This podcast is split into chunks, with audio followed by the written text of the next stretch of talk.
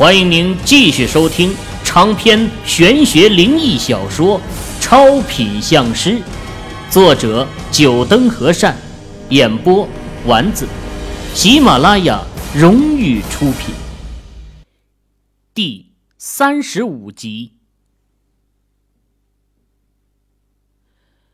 挂掉了电话，李卫军的脸色难看起来，对秦宇说道。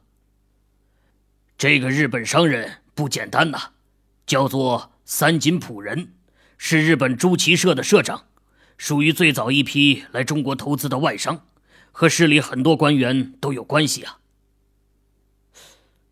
朱崎社，秦宇念叨了一遍，总觉得这个名字有些熟悉，似乎在某个地方听过，只是一时回忆不起来。啊。当初刚改革开放的时候，为了吸引外商，国家对外商给予了很优惠的政策。这三井普人就是那个时候到广州来投资的。那时候当官的只要能拉到外商投资，就算是不小的政绩。三井普人就靠着这个开始在市里经营起一片关系网。到现在可以说，广州市很多从下面一步步爬上来的官员。都和他有瓜葛。李卫军给秦宇和张华讲了一下有关三井浦人的资料。如果是这样的话，想要进入刀楼就有点困难了。秦宇也眉头皱起。如果是一般的商人，想来凭李卫军的关系应该可以摆平。可涉及到外商的话，又和市里的官员有错综复杂的关系，恐怕李卫军也该觉得棘手。李卫军和秦宇同时陷入沉默，张华在一旁看两人不说话，也不好开口。车内一下子变得沉静下来。良久，李卫军突然开口：“秦师傅，你能百分百的确定那刀楼里面有猫腻吗？”嗯，那行，这件事就交给我。秦师傅，你就先在广州待几天，等我的消息。李卫军的语气坚定，似乎下了某个决定。小雨，你来了。再次走进表哥张华的办公室，已经是两天后的事情了。自从李卫军说他想办法解决后。已经过去两天了，都没有消息传来。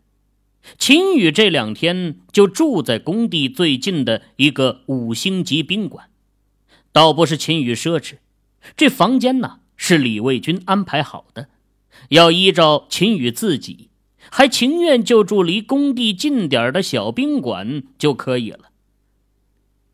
秦宇的目光在办公室内扫了一眼，发现除了表哥。还有一个女生坐在办公桌前，正对着一本账本，在键盘上输入数字。这女生应该就是表哥请来的会计吧？秦宇想起昨天舅妈电话里的再三嘱咐，要他帮忙看一下人家女生，要是觉得不错，就叫表哥带回家。小雨，这位是童敏。看到秦宇的目光一直在女生的身上，张华只得给他介绍。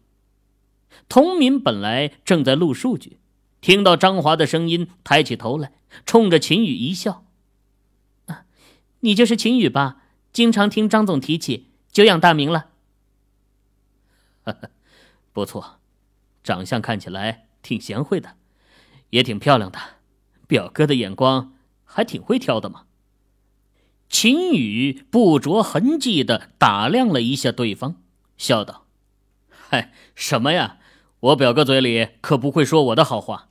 倒是童小姐，我可经常听我表哥电话里跟我提起你，说你啊人漂亮又能干，谁要是能娶了你，可是天大的福气啊。”既然觉得童敏人不错，秦宇自然要帮表哥一把。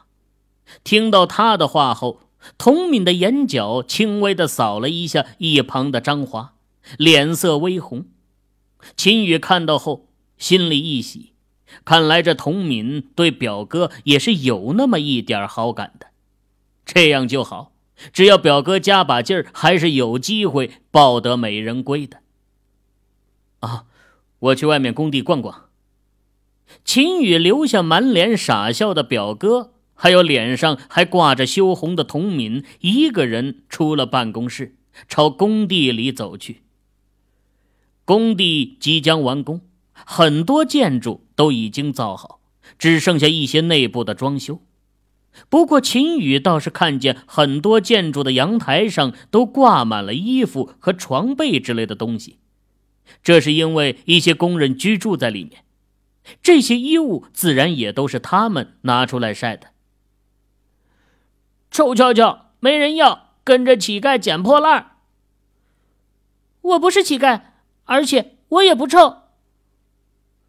就在秦宇前方，一群小孩正围着一个小女孩，唱着顺口溜，嘲笑她。女孩怯弱的反驳着。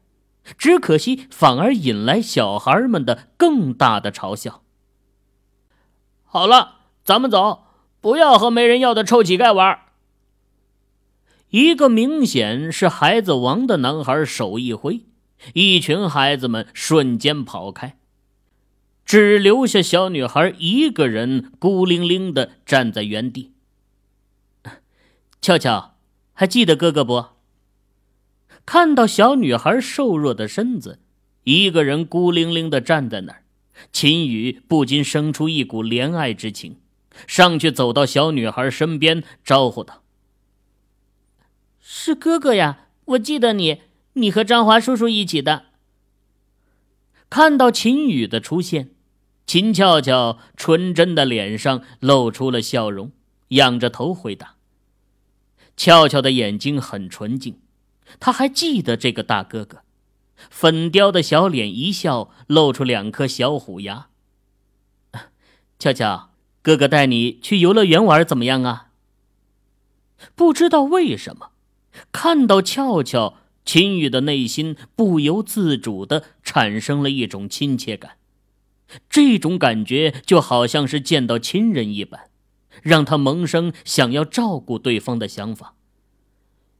谢谢哥哥，奶奶不让我和别人走的。俏俏听完秦宇的话，纯净的眼光先是一亮，不过旋即又想起了奶奶的嘱咐，又暗淡了下来。那哥哥就在这里陪你玩，咱们玩找东西好不好呀？秦宇指了指前面的一堆沙子。小时候和镇上的一群孩子经常玩这种游戏，把一件东西埋进沙子里，然后啊由一个人去找，有时候埋得深了，往往连他们自己都找不到。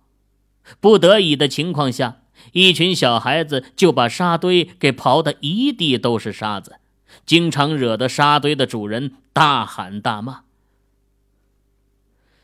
悄悄，你把这块石头。埋进这沙子里面，看看哥哥能不能把它找出来。随手在地上捡起一块拳头大小的石头，秦宇把它放在了俏俏粉嘟嘟的小手上，然后转过身去，吩咐俏俏：要是埋好了，就喊他回头。哥哥，我藏好了。俏俏脆脆的声音从背后传来。一双纯净透明的眼睛紧张兮兮的盯着秦宇。俏俏藏好了，那哥哥来找喽。秦宇回头就发现，虽然俏俏的眼睛一直盯着他，不过呀，还是会经常的扫一下沙堆上的一个地方。秦宇莞尔啊，小姑娘的眼珠子出卖了他。不过秦宇也没有直接走到这个方位。而是装模作样的在沙堆上的其他地方挖了几下，嘴里还大声说：“哎，是不是这里啊？哈，肯定就是藏在这儿了。”哼，哥哥你好笨呐！俏俏清脆的声音中带着银铃般的笑。工地上的小孩都不愿意陪他玩，而在工地前的日子，他更是因为生病，几乎每天都躺在床上。现在秦宇愿意和他一起玩，小女孩的心里高兴极了。想要收听更多有声小说，请下载喜马拉雅手机客户端。看到俏俏脸上的灿烂笑容，秦宇故意摸了摸鼻尖儿装作懊恼的样子，一指俏俏先前眼睛扫视的那一块区域，说道：“哈哈，俏俏藏的真好。要是哥哥这最后一次还找不到，哥哥就认输。”看到秦宇朝那块沙堆跑去，俏俏的脸上露出了紧张的神情，一双眼睛滴溜溜的转。这表情暴露在秦宇的眼中，更是让他觉得眼前的小女孩真的很可爱。秦宇双手故意在沙堆中翻刨，但就是离俏俏眼中盯着的地方有一点距离。看着小丫头脸上紧张的表情，他停止了动作，摇头对秦俏俏说：“哎，俏俏，哥哥认输了，你告诉哥哥。”把那石头藏在哪儿了吧？哥哥，你真笨。俏俏小嘴一嘟，走到秦宇先前挖过的地方，挽起袖子，伸手往里面掏。不一会儿，手里就拿着一个石头出来，在秦宇面前晃了晃。俏俏真棒！哎，秦宇伸手在小丫头的头上摸了下，夸赞道。可突然却一把抓住小丫头的手，神情震惊。先前没注意，小丫头挽起袖子，露出细嫩的手臂，秦宇才发现，她的手臂上内侧纹着一幅图案，那是七颗红星，排列组成一个三角形，在阳光的照耀下闪射出妖异的光芒。哥哥，你弄疼我了。小丫头脆弱的声音响起，秦宇这才从震惊的神态中回过神来，赶忙松开手。果然，小丫头的手臂上出现了一道红印，正是他刚刚抓住小丫头手臂的地方。不好意思啊，哥哥弄疼你了。俏俏，能告诉哥哥，你手上的这个图案是怎么来的吗？秦宇的目光炯炯的盯着俏俏。内心仍然是波涛汹涌，不能平复，就等着俏俏告诉他。你说这七颗星星啊，这是……俏俏，不是和你说了不要和陌生人说话吗？还不过来！就在俏俏刚要回答，一道冷漠沧桑的声音传来。一个佝偻着身躯、戴着帽子、把整张脸遮盖在帽子下的人出现在不远处。奶奶，这突然出现的人就是秦婆婆，她的眼睛注视着秦宇，秦宇就感觉好像陷入了十二月的寒冬。这是一双没有任何感情的眼睛，眼白占据了整个眼眶的三分之二。浑浊的眼珠似乎没有焦距，但是秦宇却有一种被盯得死死的直觉。俏俏听到秦婆婆的声音，顾不得回答秦宇的话了，跑到了奶奶的身边。奶奶虽然对她很好，很疼爱她，但是奶奶也最讨厌她接触陌生的人。咱们走。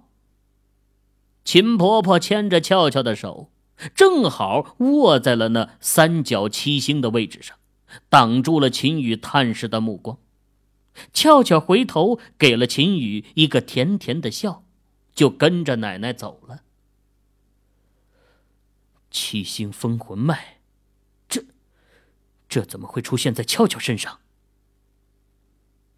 秦宇仍然站在原地，口中喃喃自语。眉头紧紧皱起，怎么也想不通，这湘西一脉的七星封魂脉奇术怎么会出现在活人身上？提起湘西呀，众人第一印象就会想到湘西的赶尸。湘西一脉多与死人打交道，古代人讲究入土为安，客死他乡的游子也都希望能落叶归根，因此啊，也就有着一些玄学门派专门承接起赶尸的活人死魂飞，赶尸不只是赶送尸体，最重要的是保住死者的魂。能让死者的魂跟着尸体回归家乡，只有这样才算是完成了任务。而赶尸一脉就有一门奇术，叫七星封魂脉。被施展了这种奇术的尸体，手脉处会出现七颗红艳的七星，组成三角图案。这是赶尸一门独有的一种手法。人有三魂七魄。这三角暗指三魂，七星寓意七魄，七星三角在，三魂七魄才不能散去。见到这七星封魂脉啊，倒不是让秦羽最惊诧的地方，最让他百思不得其解的是，这奇术竟然出现在一个活人的身上，出现在一个才十一二岁的小丫头身上。一个活人本来就是有三魂七魄的，还用得着用这七星封魂脉吗？这个秦婆婆不简单呐。秦宇眯着眼睛，看着一老一少消失的背影，眼睛闪过莫名的色彩。冷柔啊，真是太感谢你了。这群孩子们的学习用具总算是搞定了。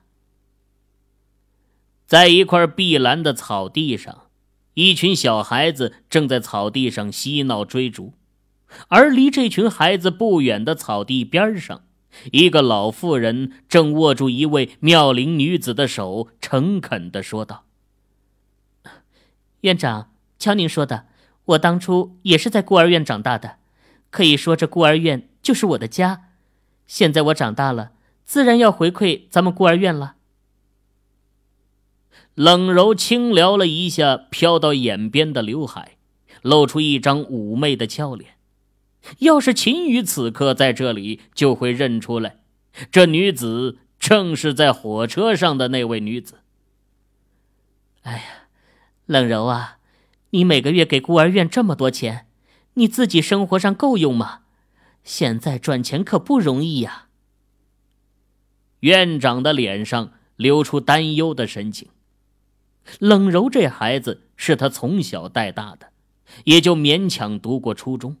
现在的社会，一个初中生能找到什么好工作？想到冷柔每个月几万的给院里寄钱，他就怕这孩子走上歪路。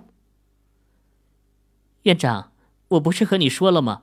我找了个男朋友，他是开公司的，这些钱都是他给我的零花钱。唉，两年前你就说你有个男朋友了，那为什么不带来给我看看呢？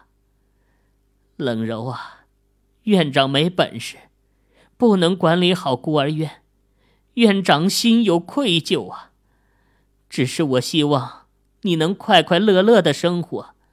孤儿院不能成为你的负担，一定要走上正路，要自爱，这样才不枉咱孤儿院对你的培养啊！院长虽然上了年纪，但是对现在社会的一些不良现象还是有所耳闻的。想到很多年纪轻轻的女孩为了钱去给人家做小三、当情人。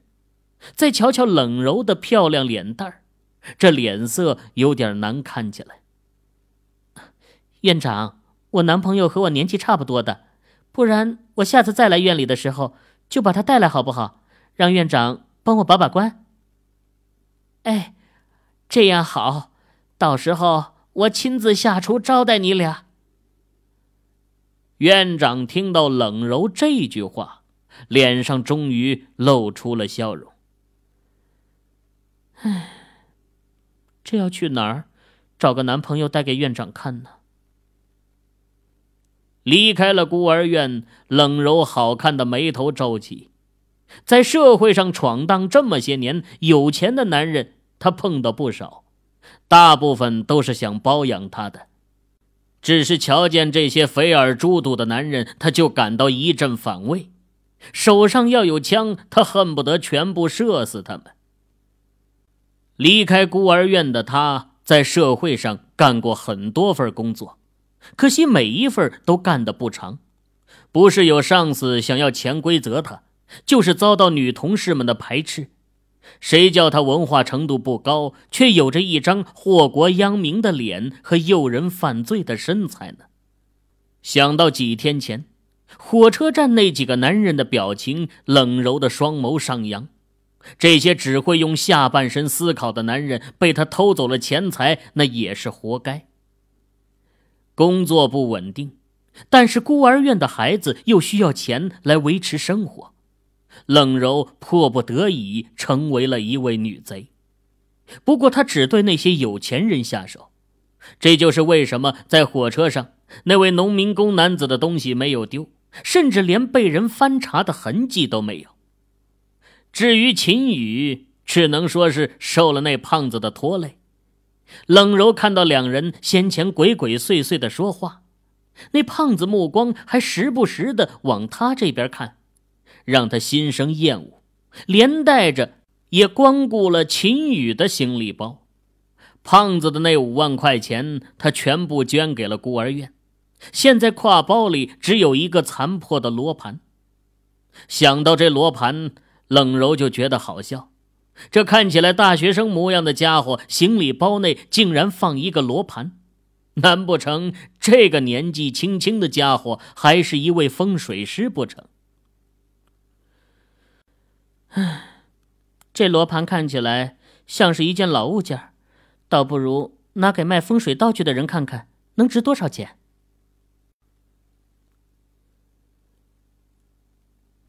各位听友，您刚才收听到的是喜马拉雅荣誉出品的长篇玄学灵异小说《超品相师》，作者九灯和善，演播丸子。更多精彩有声书尽在喜马拉雅。